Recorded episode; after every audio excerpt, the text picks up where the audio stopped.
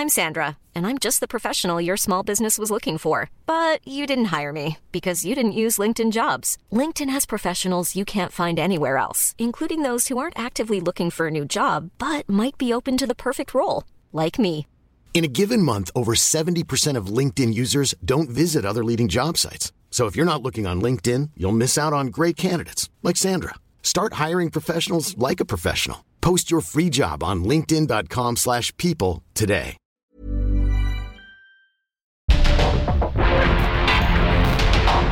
Porque el mundo actual no se entendería sin la economía, las finanzas y los negocios. Acompaña a Mario Maldonado, el columnista de negocios más joven y objetivo del periodismo financiero en su programa.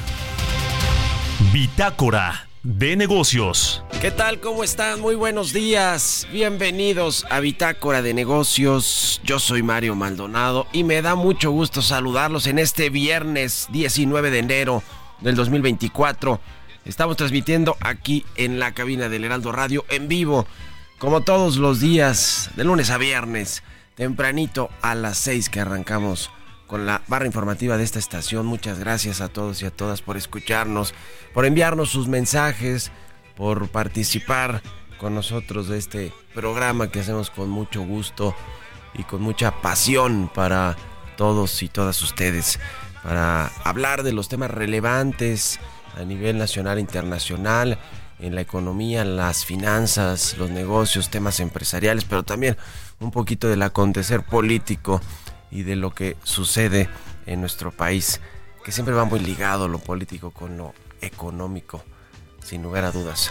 Comenzamos este viernes, esta mañana de viernes o madrugada, como quieran llamarlo, por eh, tan temprano que empezamos todos los días, con un poquito de música, porque si no, imagínense comenzar sin eh, directo a las noticias que también ahorita vamos a entrar en breves minutitos pero un poquito de música vale la pena siempre para alegrarnos las mañanas por comenzar eh, con buen ánimo de buen ánimo este viernes. Además que ya es viernes. Estamos escuchando a Lou Rose se llama This Song Will, Will Last Forever. Es una canción incluida en el álbum All Things in Time publicada en 1976 que se convirtió en un éxito inmediato. Esta canción de Lou Rawls eh, fue el tercer éxito de las listas de RB de Rawls y alcanzó el número 7 en el Billboard 200. Así que bueno, se escucha bien para, para, para viernes. Escuchamos toda la semana este cantante estadounidense muy exitoso en la década pues, de los 70s, 80s. Falleció en el 2006 Lou Rawls, pero bueno, estamos escuchando aquí su, su música, su legado musical. Y vamos a entrarle ahora sí a los temas, a la información. Vamos a hablar con Roberto Aguilar en unos minutos. Lo más importante que sucede en las bolsas y en los mercados financieros. Las bolsas retoman alza apoyadas por expectativas de fabricantes de chips y cambio de señales monetarias. El dólar se encamina a su segunda semana de ganancias por enfriamiento de apuestas de baja de tasas de interés y pese a los temores, los ETFs de Bitcoin atraen cada vez a más inversionistas. Le vamos a entrar a, ese, a esos temas con Roberto Aguilar. Vamos a platicar también con Emilio Saldaña El Piso, como todos los viernes, lo más importante de la, de la tecnología, del mundo de la tecnología. Vamos a hablar del reporte 2024 de la ONU para el estado de integridad de la información en plataformas digitales. Vamos a entrar a ese tema, vamos a hablar con el diputado del PAN, Jorge Triana, sobre estas reformas que anunció el presidente, que cada vez le va sumando más, ¿no? Era la reforma del salario mínimo, la de las pensiones, una que tiene que ver con los programas sociales que les llaman del bienestar, la reforma judicial, la reforma electoral, y ya le sumó la de los organismos autónomos, que dice el presidente que va junto con pegado con la de las pensiones, porque con el presupuesto del INAI piensa financiar el gasto en pensiones del gobierno. Imagínense si eso pudiera ser eh, así de, eh, de factible. Pues no, porque los organismos autónomos, sobre todo estos como el INAI y los organismos reguladores, la COFES, el IFT y otros, bueno, el INE, los, eh, los organismos autónomos como el INE, eh, pues no, no, los quisiera el INEGI, no sé, hay cantidad de organismos autónomos. Solamente al presidente no le gusta la transparencia, por eso habla siempre del INAI. Vamos a hablar de eso con Jorge Triana, de esta iniciativa para desaparecer organismos autónomos, que parece que pues, es electoral porque necesita la mayoría calificada, las tres cuartas partes del Congreso, y no las tiene, y no va a pasar. Por lo menos de aquí a que acabe la legislatura, vamos a ver cómo salen las elecciones de junio. Pero vamos a hablar de todo eso con eh, Jorge Triana y también con de los pendientes que hay en la Cámara de Diputados, además de esta batería de reformas que va a enviar el presidente. Vamos a hablar con Jesús Espinosa, los números y el deporte. Ya hay sede para la final del Mundial 2026. México ya no luchará además por albergar los Juegos Olímpicos de 2036. Eso es lo que eh, dicen las autoridades mexicanas. Y vamos a hablar también de esta revisión a los aviones de Boeing 737, luego de pues las eh, irregulares anomalías que han sucedido con algunos aviones de estos de Boeing. Y Estados Unidos ya concluyó una revisión del primer grupo de aviones de este tipo, Boeing 737. México además colocó bonos, 2 mil millones de euros en bonos sostenibles, según anunció Gabriel Llorio. En fin, le vamos a entrar a todos estos temas hoy aquí en Bitácora de Negocios. Quédense con nosotros de aquí hasta las 7. Vámonos al resumen de las noticias más importantes para comenzar este día con Jesús Espinosa. Este jueves el presidente Andrés Manuel López Obrador informó que revisa con lupa a todos los organismos autónomos y que en su paquete de reformas, que presentará el próximo 5 de febrero, presentará una iniciativa para desaparecerlos todos. Estamos revisando con lupa lo que hacen estos organismos al grado que voy a proponer en el paquete de iniciativas de reforma que desaparezcan todos estos organismos que crearon para proteger a particulares. El primer tribunal colegiado en materia administrativa del primer circuito determinó que el decreto del presidente Andrés Manuel López Obrador para quitar el control de las aduanas al servicio de administración tributaria es inconstitucional. Las precandidatas y el precandidato a la presidencia de México, Claudia Sheinbaum, Xochitl Galvez y Jorge Álvarez Maínez, cerraron las precampañas de cara a las elecciones de este año. Les convoco a seguir encendiendo la llama de la esperanza de nuestro pueblo, a seguir haciendo de México una potencia del bienestar, de la sustentabilidad, una potencia cultural. Les convoco a que hagamos realidad la primera mujer presidenta de México. Vamos a ganar, no tenga ninguna duda. Por eso están temblando en Palacio Nacional. Por eso la corcholata del presidente no quiere debatir que aunque les cueste, en tres meses de campaña le vamos a dar la vuelta a la contienda presidencial. Este país va a tener presidente, va a tener gobierno y va a tener una nueva era de esperanza, de alegría y de verdadera felicidad. De acuerdo con expectativas de administradores de fondos consultados por Bank of America Securities, la economía mexicana conseguirá un crecimiento del Producto Interno Bruto que podría fluctuar entre 1 y 2% este año. De acuerdo con datos de la Secretaría de Hacienda al cierre del tercer trimestre del año pasado, 28 de las 30 entidades con obligaciones financieras ostentan una tasa de interés promedio ponderada superior al 10%, mientras la media nacional llega a 11.67%.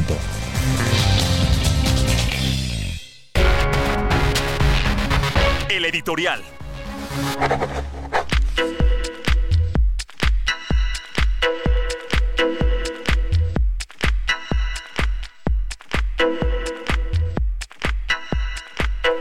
Y ya le decía, Gabriel Llorio, el subsecretario de Hacienda, ha estado muy activo ¿eh? en los últimos días. Ayer platicamos un poquito de esto con, eh, con Roberto Aguilar sobre esta serie de eh, tweets o de publicaciones en X, que ya no se llama Twitter.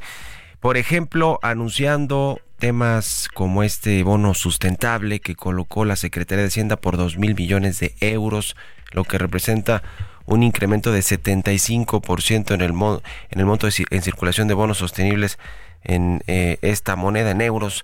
Eh, con esto, pues México está refinanciando sus deudas o adquiriendo nueva deuda. Hay, hay que hacerse esa, esa pregunta, ¿eh?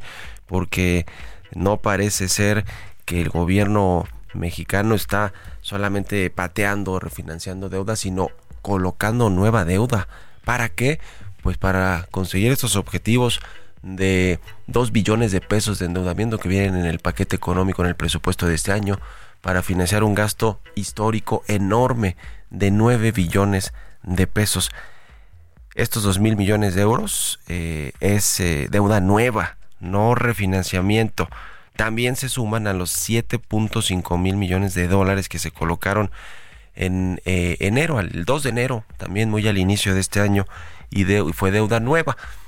Así que ya ese discurso de que México no se está endeudando quedó atrás, muy atrás porque sí están solicitando nueva deuda para refinanciar los pasivos, eh, para refinanciar eh, el, pasivos de corto plazo, pero sobre todo el presupuesto de este año que ya le decía es histórico, en año electoral, el presidente López Obrador echó la casa por la ventana con el dinero de los mexicanos, ¿eh? ni un solo peso proviene del presidente de Morena o de sus trabajos, sino de los impuestos de los mexicanos, del, del eh, cobro del pago de concesiones, del uso de servicios públicos, del petróleo, que es básicamente lo que alimenta el presupuesto.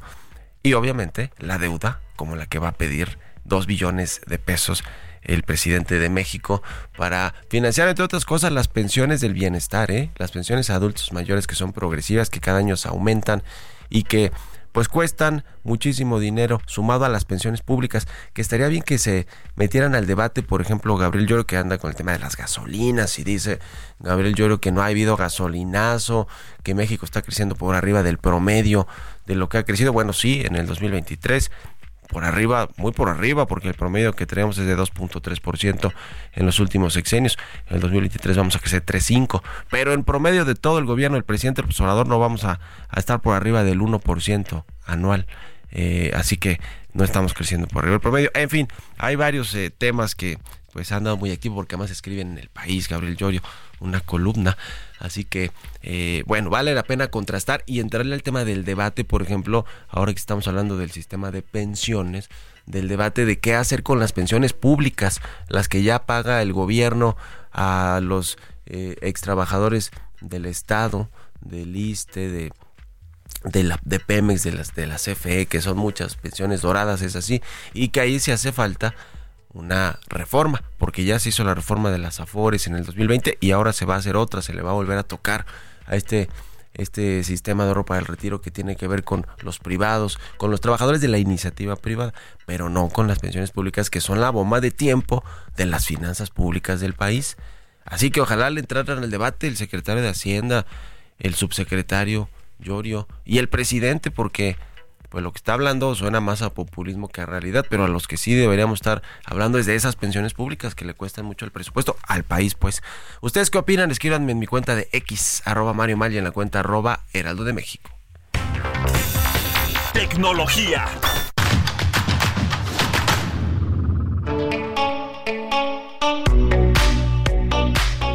Emilio Saldaña, el Pisu, ya está con nosotros como todos los viernes. Mi querido Pisu, ¿cómo te va? Buenos días.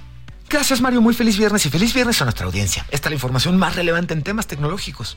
En un comunicado publicado esta semana, OpenAI dijo que se apoyará en programas verificados de autenticidad de imágenes y noticias para garantizar que los usuarios obtengan información de alta calidad durante las elecciones y enfocados en ayudar a garantizar una mayor integridad de los contenidos. Recordemos que en 2024 más de 70 países y más de 2 mil millones de personas participarán en procesos electorales a nivel global y la iniciativa surge en un contexto en donde la desinformación impulsada por la inteligencia artificial está considerada uno de los mayores riesgos globales a corto plazo, con el potencial de socavar gobiernos o incluso impulsar regímenes autoritarios. Entre las medidas que anunciaron que comienzan en Estados Unidos y con la intención de replicarlas y expandirlas a otros países, OpenAI no permitirá que sus tecnologías, incluyendo ChatGPT y DALI 3, su plataforma de generación de gráficos, se utilicen para campañas políticas. Evitarán también que los usuarios generen imágenes de personas reales, incluyendo candidatos políticos. Y trabajarán en la prevención de abusos y desinformación, incluyendo deepfakes engañosos, y tratarán de mejorar el acceso a información electoral autorizada. Y mire, esto es interesante. Adicionalmente, están planeando proporcionar reportajes de noticias en tiempo real en todo el mundo publicadas en el sitio. Sí, en ChatGPT. Los mismos que fueron demandados hace unas semanas por el New York Times por no haber pagado correctamente el licenciamiento para entrenar ChatGPT con artículos del diario. Así que ya estaremos viendo que la competencia también no solo está en inteligencia artificial, sino precisamente en las noticias. Y será crucial monitorear la eficacia y impacto que tenga el discurso político y en la integridad electoral este tipo de medidas, porque el desafío de equilibrar la innovación en la inteligencia artificial con la responsabilidad social y política es complejo, pero esfuerzos como este me parecen pasos importantes hacia una comprensión más profunda y un manejo más efectivo de las implicaciones que tiene este tipo de innovaciones, la inteligencia artificial en la sociedad. En este espacio ya le comentaba hace algunas semanas acerca del cambio en los hábitos del uso que jóvenes están experimentando y provocando en Internet, comenzando porque, por ejemplo, crece la cantidad de jóvenes que utilizan plataformas como TikTok para realizar búsquedas en lugar del motor de búsqueda de Google. Esto con la intención de encontrar contenidos que sean multimedia y que presenten visualmente eso de manera mucho más cercana la solución a una temática o a una cuestión. Y en este caso, la proporción de usuarios de TikTok que consumen noticias a través de la plataforma casi se ha duplicado desde 2020, de acuerdo a nuevos datos que presentó el Pew Research Center. Y esto es importante. Las organizaciones de noticias, líderes empresariales y las marcas, por supuesto, así como políticos, se están viendo obligados a evolucionar y conocer mejor dónde están las audiencias y, por supuesto, tratando de hacer correcta presencia en las mismas. Tengo noticias además emocionantes para padres y madres de familia preocupados por el tiempo que pasan nuestras hijas e hijos en redes sociales. Meta, antes conocida como Facebook, acaba de anunciar una serie de herramientas de supervisión parental y de gestión del tiempo en sus aplicaciones, especialmente dirigidas a jóvenes y adolescentes. Estas funciones son de ayuda efectiva e inmediata para acompañarlos en el proceso de autorregular el uso de redes sociales, pero de forma positiva. Primero, por ejemplo, el caso de Messenger. Madres y padres de familia podrán ahora ver cuánto tiempo pasan sus hijos menores en la aplicación, así como tener acceso a la lista de contactos y configuraciones de privacidad de sus hijos. Lo más relevante es que no podrán leer los mensajes de sus hijas o hijos intentando mantener así un equilibrio entre supervisión y privacidad. Esto es configurable. En Instagram esto es muy interesante. Estarán presentando avisos de seguridad para proteger a adolescentes de interacciones que pudieran ser potencialmente dañinas. Además, se han implementado invitaciones para mensajes privados. Esto significa que antes de poder enviar un mensaje a alguien que no nos sigue, necesitan su permiso. Y estas invitaciones solo son de texto, así que no hay riesgo de recibir contenido multimedia no deseado. Que tengan muy bonito fin de semana. Soy Emilio Saldaña, El Piso.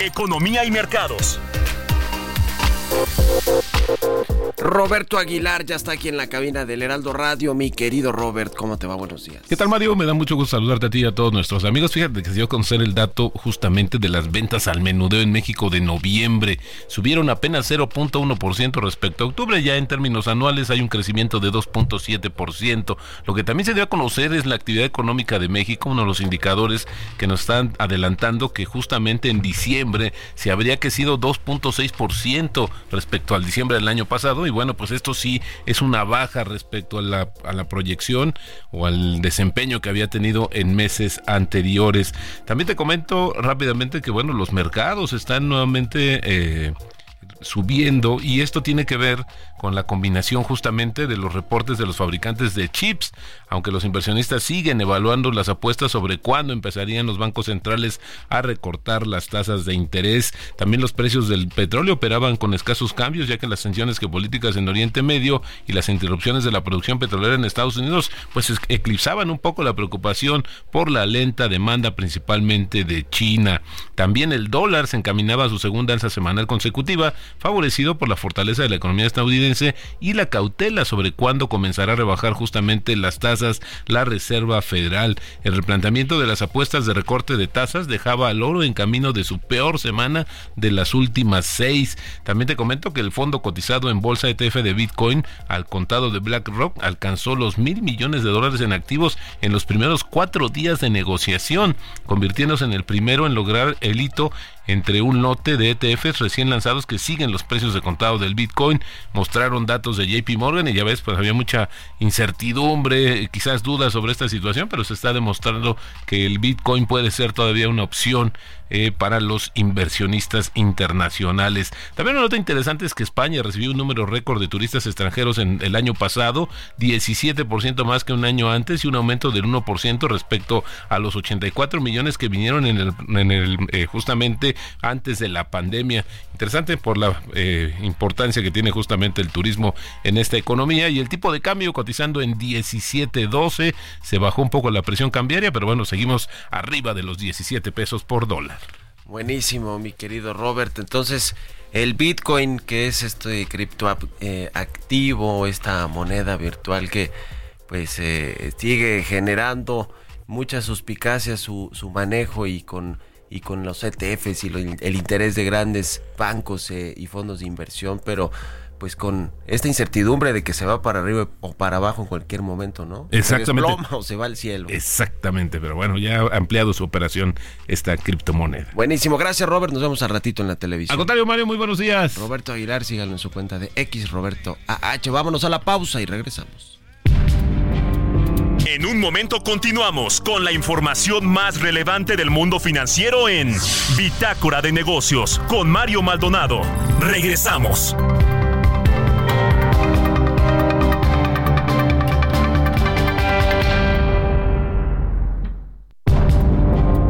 Estamos de vuelta en Bitácora de Negocios con Mario Maldonado. Ya estamos de regreso aquí en Bitácora de Negocios, 6 de la mañana con 31 minutos, tiempo del centro de México. Y regresamos escuchando un poquito de música antes de irnos con la información en esta segunda mitad del programa. Estamos escuchando a Lou Rawls. Se llama This Song Will Last Forever. Esta canción es de su álbum eh, All Things in Time, publicado en 1976, que se convirtió en un éxito inmediato esta canción de Lou eh, Rawls que es, eh, un cantante de RB y, y, bueno, pues estos de, las, de los 70s, 80s. Pero se escucha muy bien, la verdad. Para nosotros que no es de nuestra generación, ¿verdad, Chucho? ¿Verdad, Quique? Pero, pero bueno, a mí la verdad es que sí me gusta porque lo escuchaba yo creo con mis papás y demás, ¿no? Pero, pero bueno, la, eh, la verdad es que pues, suenan muy bien estas canciones de Lugo. ¿no? Quique, aquí que sabemos que te gusta más el reggaetón, mi querido Quique, y vas más por ese camino, pero... Pero, pero bueno, vale la pena escuchar, o ustedes díganos, porque también nos, nos comentan mucho sobre la música, ¿eh? la selección de música que está casi toda a cargo de Jesús Espinosa. Ya voy a tomar yo el control. Estoy tomando el control poco a poco. pero es que tratamos de hacerlo siempre con alguna temática para, pues para dar un poquito más de sentido de por qué estamos escuchando tal o cual música en la semana. Eh, y, bueno, pues ahora no hay temática necesariamente, solo que pues hay que poner a cantantes eh, que valen la pena también, ¿no? Luego nos, nos comenta la, la, gente en las redes sociales o colegas también nos dicen en persona sobre, sobre la música que, que bueno, pues es parte de todo. La música es es comunicación finalmente, todo comunica en la radio, hasta los silencios. Así que, bueno, Lou Rawls lo escuchamos toda la semana y terminamos la semana laboral para nosotros el viernes con esta This Song Will Last Forever. Vámonos con esto al segundo resumen de noticias con Jesús Espinosa. Everardo Elizondo, ex subgobernador del Banco de México, advirtió que la inflación aún representa un riesgo por las presiones internas que se observarán este año. Por ello, bajar anticipadamente la tasa objetivo de referencia del Banco de México, dijo, es prematuro.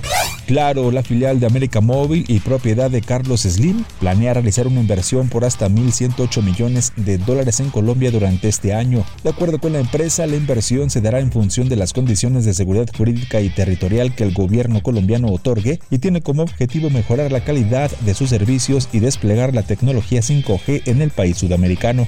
La gobernadora de Quintana Roo, Mara Lezama Espinosa, firmó el convenio IMSS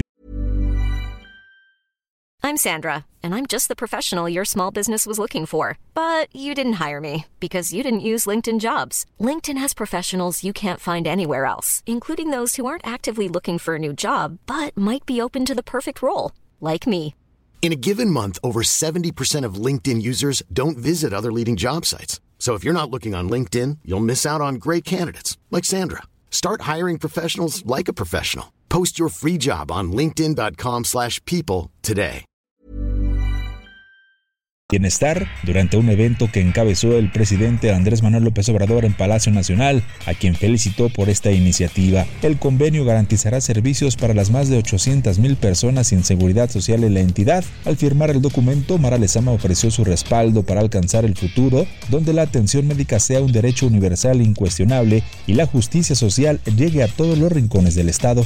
Durante el episodio 8 del podcast La Neta con Tatiana y los Vocerones, en plataformas de streaming como Spotify y YouTube, Tatiana Cloutier, coordinadora de vocerías de Claudia Sheinbaum, afirmó que la continuidad de la 4T será posible gracias a la doctora. En el episodio, Cloutier recibió a un grupo de tiktokeros para debatir sobre los retos y los últimos momentos de pre-campaña en el Monumento a la Revolución. Entrevista.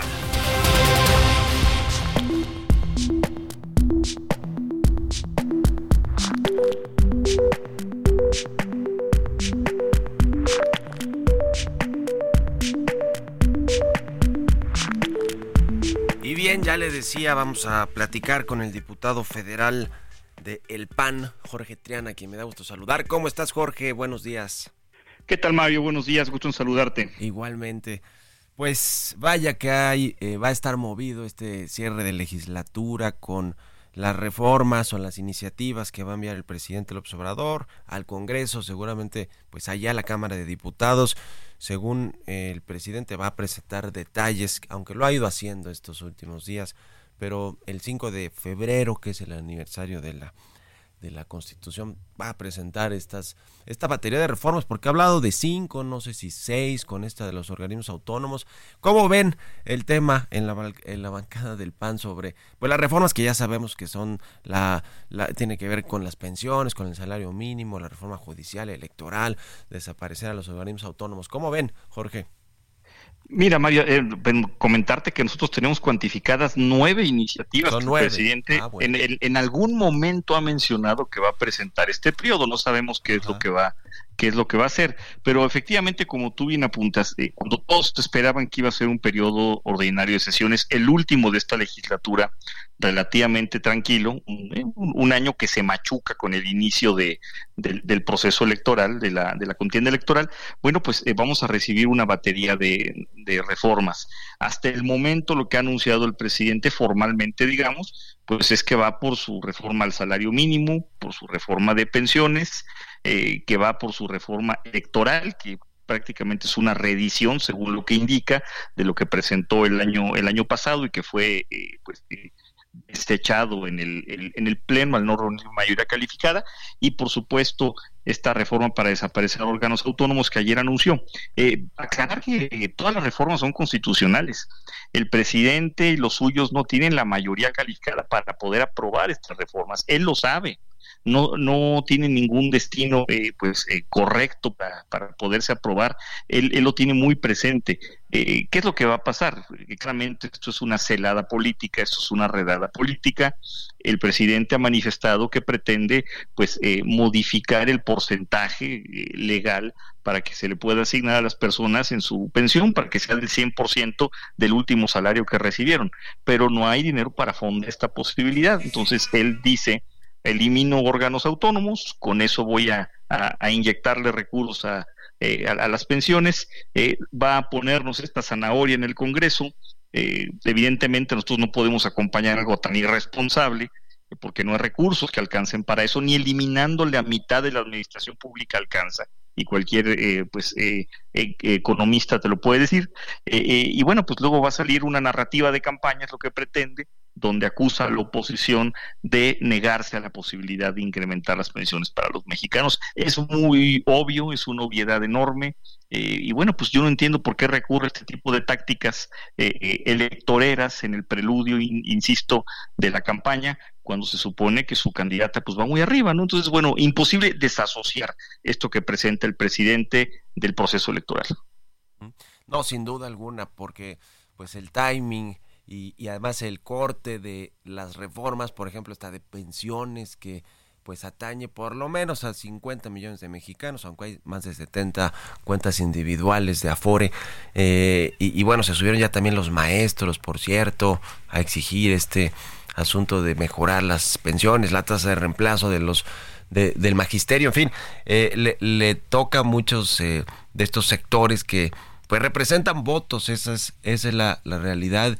Y, y yo no sé si consideras tú que están contra la espada y la pared eh, por ejemplo, en este tema de las pensiones, eh, Jorge, porque pues la va a promover el presidente, el observador, efectivamente, pues el Estado no tiene esa capacidad financiera creo yo, para eh, este, este tema de, de, ayudarle a, que los mexicanos que se van a pensionar a partir de ahora, pues se pensionen con una tasa de reemplazo del 100%, con el 100% de su último salario, representaría una pesadísima carga para, el, para las finanzas públicas, pero pues esta manzana podrida que les envió de si no la aprueba la oposición, pues entonces vean la oposición que no quiere ayudar a los trabajadores, eh, eh, es decir, eh, se sienten así como contra la espada y la pared. Con la responsabilidad de revisar realmente si hay capacidad del Estado para financiar pensiones, pero si no la, la pasan, el presidente les va a echar la culpa, van a decir, ya ven, la oposición no están a favor de los trabajadores en este caso. Sí, mira, evidentemente es la intención del presidente. Es un dardo envenenado, como se dice en el argot, ¿no? Eh, pero mira, lo, que yo te diría es primero, vamos a analizar lo que manda el presidente. El presidente ha dicho cosas que incluso son contradictorias.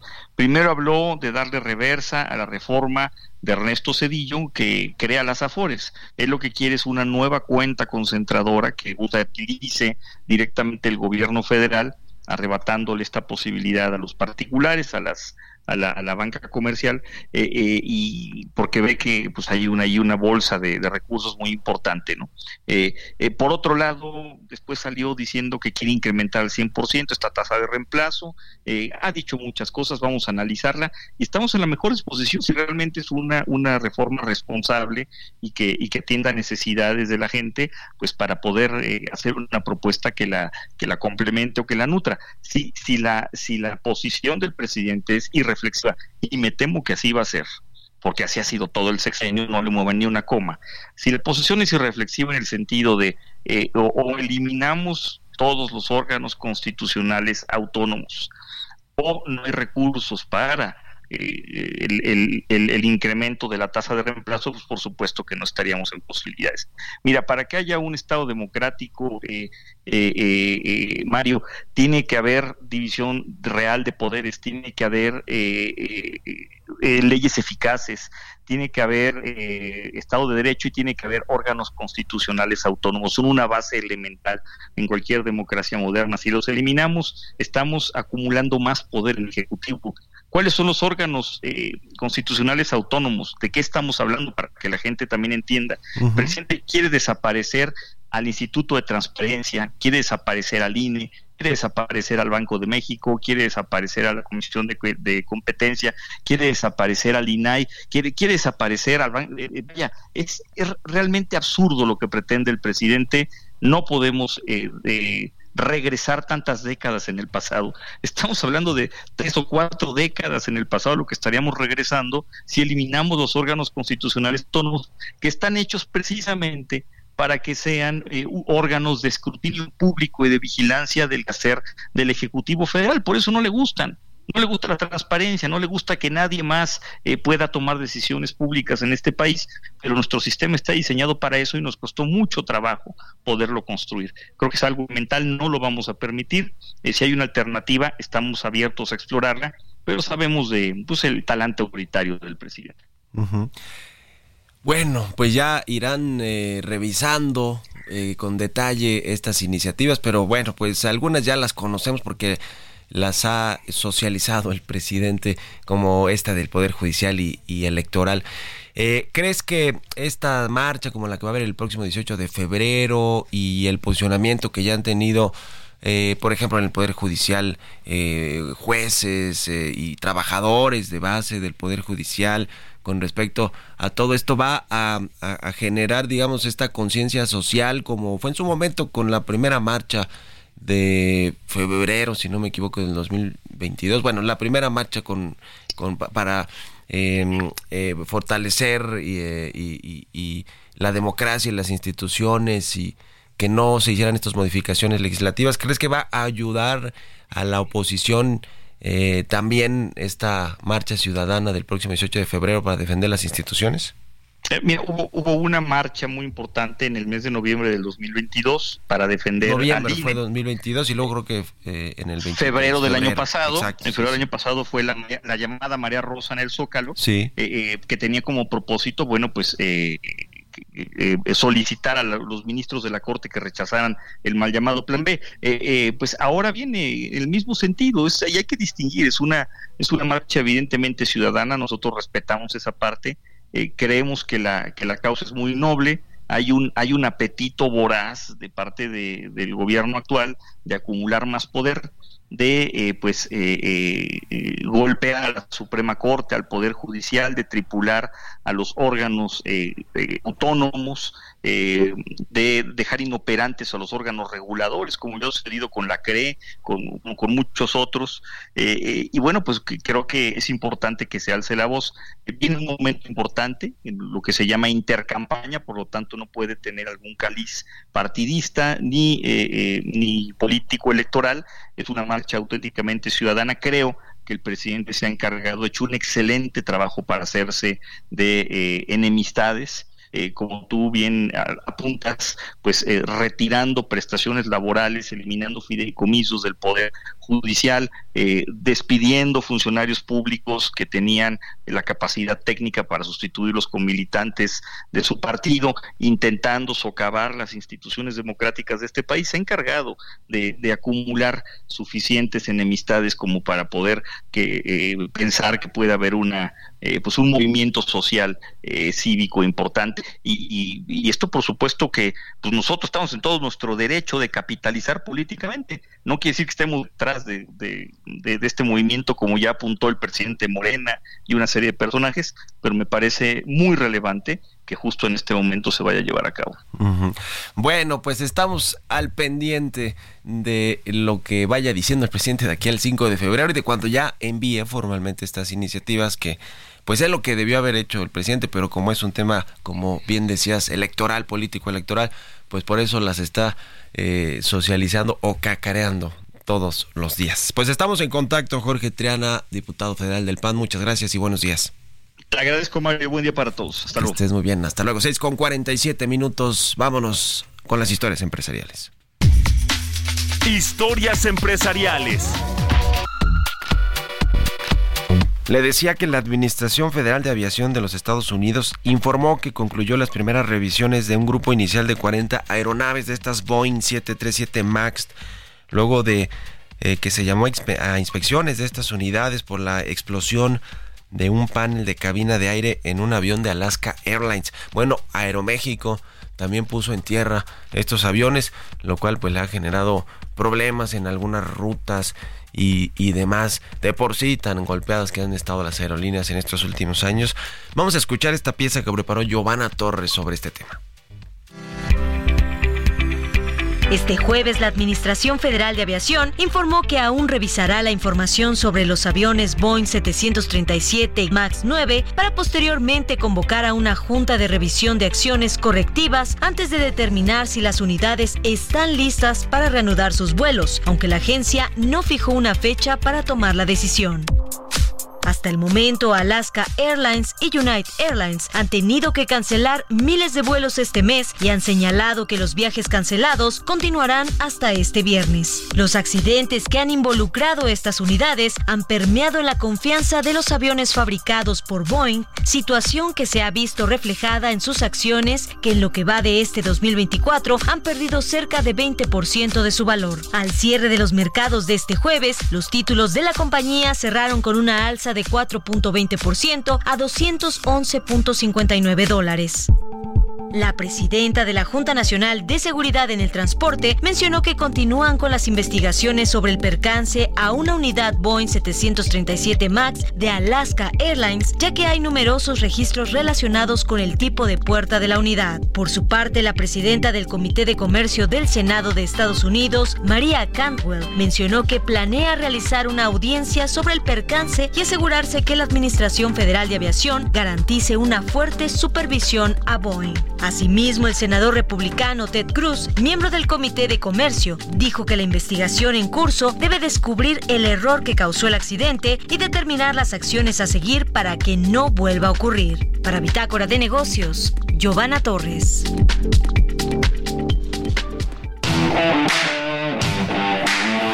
Los números y el deporte.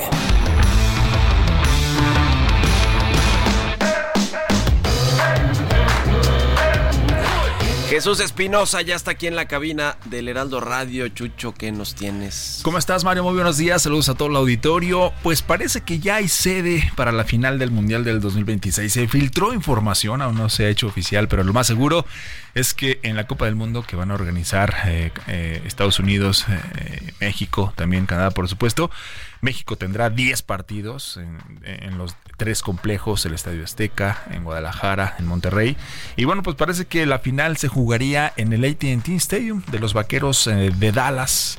Eh, que por cierto quedaron fuera ya de la NFL en los playoffs. Pero eh, bueno, la organización de la Copa del Mundo del 2026 habría definido ya este estadio para jugar la final eh, en Texas, por supuesto. Eh, Jerry Jones, que es el dueño de los, de los vaqueros, consiguió la sede del partido que se va a celebrar el 19 de junio del 2026. Este estadio cuenta con una capacidad para 80 mil personas. Fue inaugurado en el 2009. Ya pasaron, ya pasaron este, pues más de 10 años. Se trata de uno de los estadios, de hecho, más modernos de los Estados Unidos y, y a lo largo también del mundo. De hecho, y, y algunas de las características de, esta, de este estadio es su cancha que les decía es propiedad de Jones y utiliza una cancha sintética, por lo que si se define y es oficial que la final se juegue en este estadio, tendrían que cambiarla por pasto natural, de acuerdo con los estatutos y las reglas de, de la FIFA. También el costo de este estadio, pues bueno, el AT&T Stadium fue diseñado por la firma de arquitectos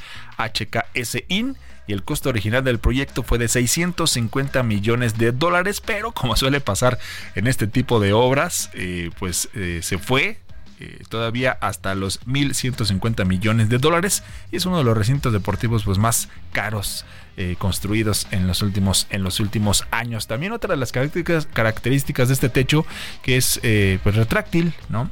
abre y cierra, entonces dependiendo del sí, clima. Sí, está, está, muy bueno ese estadio. Ellos sí, ya has estado, sí, ¿no? Sí, de hecho, por, y, y, y, ese es uno de los temas, ¿no? De que si la cancha va a ser natural y el techo es retráctil, pues habrá que cuidarlo mucho porque le tiene que dar el sol, le tiene que dar el aire, además de mucho, muchos cuidados. Y ya nada más para cerrar, hablando de este dueño de los vaqueros de Dallas y de este estadio, eh, Jerry Wayne Jones, que es mejor conocido como Jerry Jones que es el dueño de los vaqueros, les decía, de la NFL, pues, estudió y jugó fútbol americano como liniero ofensivo en el Arkansas.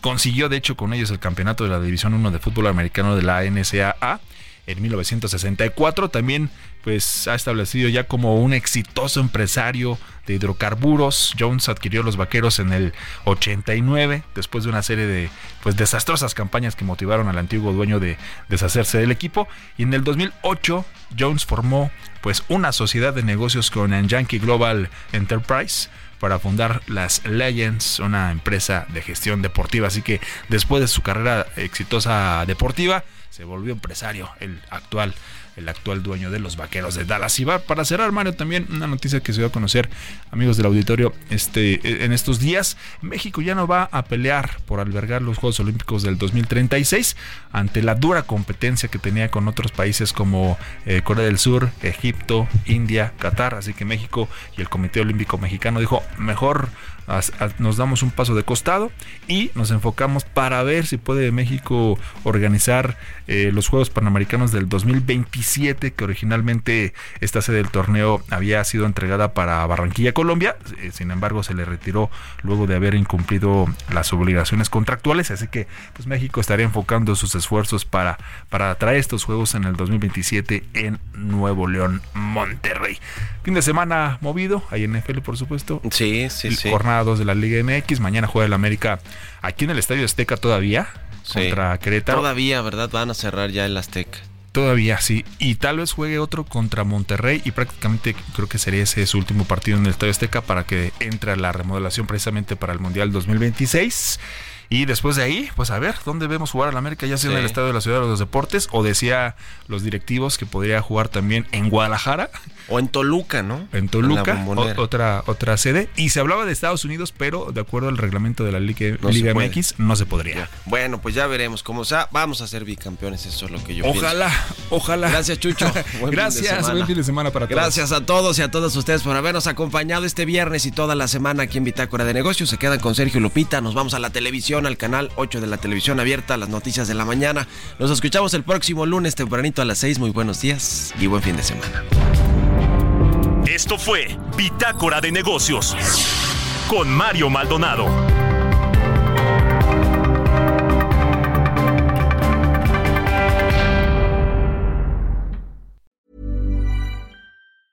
Mom deserves the best, and there's no better place to shop for Mother's Day than Whole Foods Market. They're your destination for unbeatable savings, from premium gifts to show-stopping flowers and irresistible desserts. Start by saving 33% with Prime on all body care and candles. Then get a 15-stem bunch of tulips for just $9.99 each with Prime. Round out Mom's menu with festive rosé, irresistible berry chantilly cake, and more special treats. Come celebrate Mother's Day at Whole Foods Market.